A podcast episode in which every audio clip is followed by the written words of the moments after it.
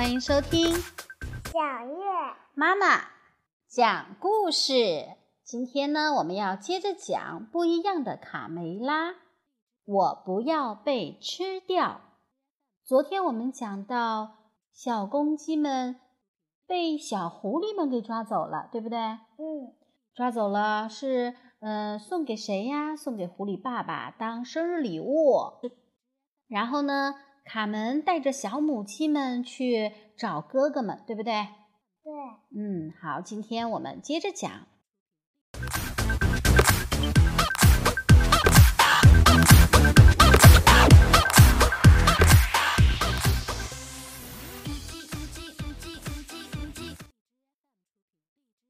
小母鸡们进入了狐狸的洞穴，越走越深。这里太黑了，伸手不见五爪。排好队呀，跟着我尾巴上的白毛。左拉在前面带队。狐狸洞简直就像迷宫一样，如果不认识路，根本不可能找到辣手老狐狸。贝里奥绝对不能丢下朋友们，他也走进了这个错综复杂的迷宫里。不，我不害怕，我不害怕。他不停地念叨着，心里却怕得要命，以至于羊毛被挂在了荆棘上都没发觉，一路自言自语的在黑暗中摸索。呃，该往这边走吗？呃，不对，不对，呃，不是这边，应该是那边啊！对对对。呃，往那边试试看。佐拉有点儿晕头转向。我看我们是走不出去了。卡门嘀咕着：“你们听到了吗？哎，你听，让人直起鸡皮疙瘩。这是怪物科尼的叫声。我爸爸说，他躲在迷宫的地底下。如果我们不听话，他就会把我们变成肉酱。”迷宫好像爷爷给我讲过的一个语言故事。卡门想起了什么，突然，佐拉一脚踩空，掉进洞里。他想：“哎呀，这下没命了！”他绝望极了。现在，他的小生命仅系于一根细绳子上。心爱的木马卡罗掉了下去，消失在黑暗中。如果我们的小鸡们能够再靠近点儿，仔细听，兴许会听到在极深的地下传来一个沙哑的声音：“哎呦，拉紧绳子！”卡门、小糊涂、大嘴巴和小墨迹。使尽了全力，把佐拉从深洞里拉出来。如果没有你们，我就掉到深渊里，摔成夹心饼干了。小狐狸吓得大哭，他还丢了心爱的木马，没它可怎么活呀？尽管你们救了我的命，但是我们是世敌呀，怎么办？真的要把你们献给爸爸吗？我现在无论如何也做不到。那就好，走啦。我，而且我们也不是什么公鸡，是母鸡。卡门笑道：“真的吗？”佐拉大吃一惊，接着也大声笑起来。紧接着，他又痛哭流涕：“哎呀，但我的木马卡罗丢了！”这时，大嘴巴喊道。哦，快快过来看！卡门，我们不能就这样眼睁睁看着，赶快想个法子呀！但我真的没主意，我的脑袋里一片空白，什么主意也没有。我就像颗空心萝卜，一颗蔬菜。有了有了，蔬菜！我有办法了，尽可能多收集蔬菜，前面里就是蔬菜，好多好多，一个大大的蔬菜队。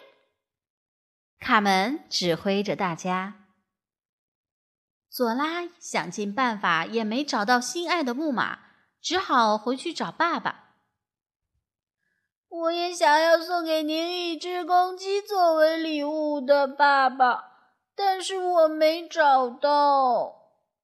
小狐狸难为情地垂下了眼睛，哥哥们可不放过任何一次嘲笑他的机会。哈哈哈！就像他说，在沙滩上找不到沙子。哦，你不会捕猎很正常，佐拉。谁让你是个女孩呢？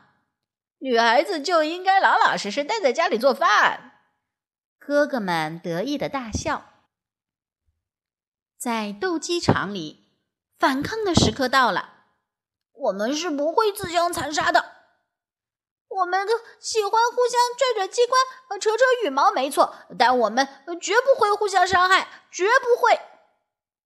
去你的吧，老家伙！你别做梦了。突然，地面震动起来。啊！怪物科尼！一个巨大的幽灵突然从地下冒出来。整个狐狸窝陷入了恐慌之中，狐狸们吓得各自奔命，仓皇大逃亡。你们好呀，斗鸡们！我总算看到你了！哎呦，蔬菜皇后！卡梅利多紧紧抱住小妹妹。我还以为再也见不到你了呢。卡门激动万分，喜极而泣。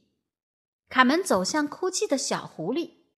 佐拉，为了给我们友谊做见证，请你接受这份礼物，百分百纯天然哦！啊，新的木马卡罗，太帅了！小鸡们现在最想做的就是马上离开这个鬼地方。佐拉，你能带我们出去吗？嗯，可是我也不是很清楚怎么走。走廊里有动静，狐狸们又回来了。哈，不对，是小绵羊贝里奥。嘿，有人吗？贝里奥！在发现他的那一刻，所有的小鸡都忍不住大笑起来。嗯嗯，怎么啦？有什么好笑的？我的鞋穿反了吗？贝里奥被大家嘲笑的，感到有点伤自尊了。哎呀！原来进洞时羊毛挂在荆棘上，走到现在，贝里奥正光着屁股呢。我的羊毛衫呢？我的羊毛啊！跟着贝里奥的毛线。大家毫不费劲地走出了洞穴，总算自由了。当曾经的敌人成为一生的朋友，离别的时刻总是难舍难分。卡门、卡梅利多和贝里奥眼睛里饱含着泪水，和小狐狸郑重告别。佐拉兴奋地跨上他的新木马，回去找爸爸妈妈。哦，小时候都是可爱的，长长大了就不一样。卡门扑哧一声笑了出来。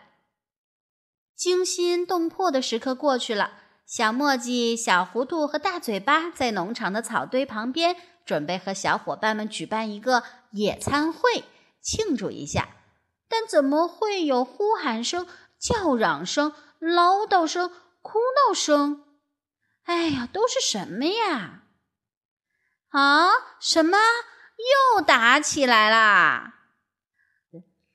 哦，不会吧！